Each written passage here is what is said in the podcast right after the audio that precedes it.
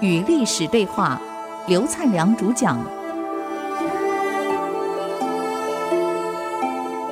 与历史对话，我是刘灿良。那文帝治军，文帝何止是这样子，他还非常重视这个社会风气，整个国家的这个风俗风气，呃，人民的一切很重视。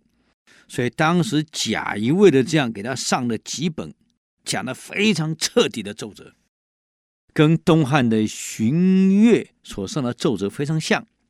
这荀悦有一句至理名言啊，的奏折，他说：“其服主，其荣富，其俗淫，其志立，其声乐贤，则国王之正也。”其服主，其是其他那个其，服是衣服的服，主呢是组织的主，叫祈福主。他的意思呢是整个社会风气已经败坏到大家都在比名牌，穿的衣服比名牌，哎呀，穿的都是奇装异服比名牌，叫祈福主。其容，容是容貌的容，妇是妇女的妇，其容妇，就男人不像男人，打扮的像个女人。哎呀，男人戴个耳环，戴个项链啊！哎呀，脸脸上还涂涂那个，涂涂这个。男人像个女人一样打扮。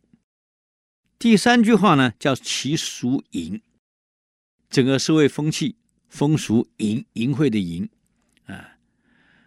所以贾谊讲啊，在给皇上的上书里面讲啊，整个社会风气已经败坏到有钱人家，其盖的房子不亚于宫殿，跟皇上你可以比。那个妓女户的妓女打扮的跟皇后一样，像什么话？这个风俗败坏到这种程度，啊，奢华腐败，叫其俗淫，其志立，志是志向的志，立是利益的利，意思是说，一切向前看，满脑子只有功利，已经没有仁义道德了。其声乐弦，声是声音的声，乐是音乐的乐，险是危险的险。其声乐弦，意思是说，整个社会风气，老百姓在一起谈话的内容都言不及义，尽是风花雪月，吃喝拉撒睡，没有一点是正能量、建设性的语言内容。乐呢？就听的音乐都是靡靡之音，也就是说，这五个现象一旦产生，整个社会穿的是奇装异服，比名牌啊，比奢华，男人打扮像个女人，整个社会风气非常淫秽不堪，满脑子想到这功利主义，没有一点仁义道德，讲话的内容的言不及义，听的音乐都是靡靡之音，到这个程度。则国王之正也。如果社会败坏到这种程度，就是国家灭亡的征兆了。第二句话是“为私放乱淫奢，则国王之兆也”。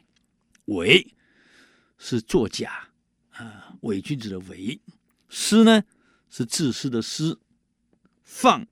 是放任的放，乱是作乱的乱，淫是淫秽的淫，奢是奢华的奢。伪私放乱淫奢，则国王之兆也。刚刚讲的那一段，其服主，其荣富，其俗淫，其志立，其声乐贤，则国王之正也，指的是社会风气。现在讲伪私放乱淫奢，指的是政府官员。如果政府官员第一作假。网上提的报告数据都是作假，叫伪。私呢，自私自利，满脑子没有国家民族，哪有啊？全部为自己呀、想的就我能不能选上，选票第一，我管你国家民族，管你社会要不要，只想到自己，没有想到整个国家、整个社会，叫私。放呢，行为放纵，我爱怎么样我就怎么样。那是目无法纪，目无尊长哎，啊！我单位主管，我爱怎么做怎么做，啊！放乱呢，已经到几乎作乱的程度了，违法乱纪了。淫，我想不用解释都知道，奢生活极尽奢华。如果一个官员满朝都这样，到了伪私放乱淫奢，这国家完了。还好啊，我们现在我们台湾坦白讲，社会风气是蛮好的，很善良，而且我们的仁义道德、社会的这个规范还是挺好的。我们要好好珍惜呀。那么声乐弦，这可能我们有一点了啊，老百姓谈的可能有时候言语不及义啊，啊，可能听的音乐靡靡之音，这可能会有一些，是每个社会都会有的嘛。至于官员的伪私放乱遗奢，我想也还好啊，我我们国家还没这么严重啊。嗯，当然能够越好越好啊。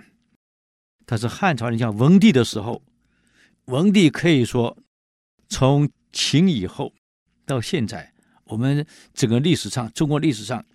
有几个王朝是非常富裕的，老百姓非常安定的。一个是文景第一次，再来就到了唐太宗跟唐玄宗，再来就是宋朝的仁宗、神宗一代，到来就是明朝的前三个皇帝。但元朝有元朝的忽必烈那时候也不错啊，到清的前三强，啊，都很好的。所以文帝这么好的一个王朝，这么好的一个社会，啊，我上次给各位讲过，文帝当时国家富裕，老百姓富裕到那个钱啊，以前钱的中间有个洞是用绳子串起来的，包括国家，包括老百姓家里钱用用到那个线都已经烂掉了，那个钱用不掉，丢的满家都是，粮食吃不完，旧的没吃完，新的又进来，最后腐烂当肥料去了。整个国家社会安定到这种程度，而且犯罪之低，低到不可思议啊！中央的监狱没有犯人，地方的监牢没有犯人啊！所以我看警察失业了，我看这个律师失业了，法官失业了，嗯，所以文帝那个时候好到这种程度啊！为什么他税又低？文帝之前，那么十六岁以上弱冠的人要给国家交所得税。当时一个人一年要交一百二十钱，到了汉文帝改为四十钱。你想想看，一个人一年要交一百二十钱，等于我台币交一百二十块所得税，我还是爽死了，太低了！文帝把它改为只交四十钱，国家还用不完，因为他中央太节俭了，他带头节俭，百官都节俭。当然，文帝用的一个几个宰相都很好，等下我会介绍一下，用人很重要啊啊！那么文帝节俭所带来的社会风气整个改善了，啊，怎么改善？我们再休息一下，等会儿再回来与历史对话。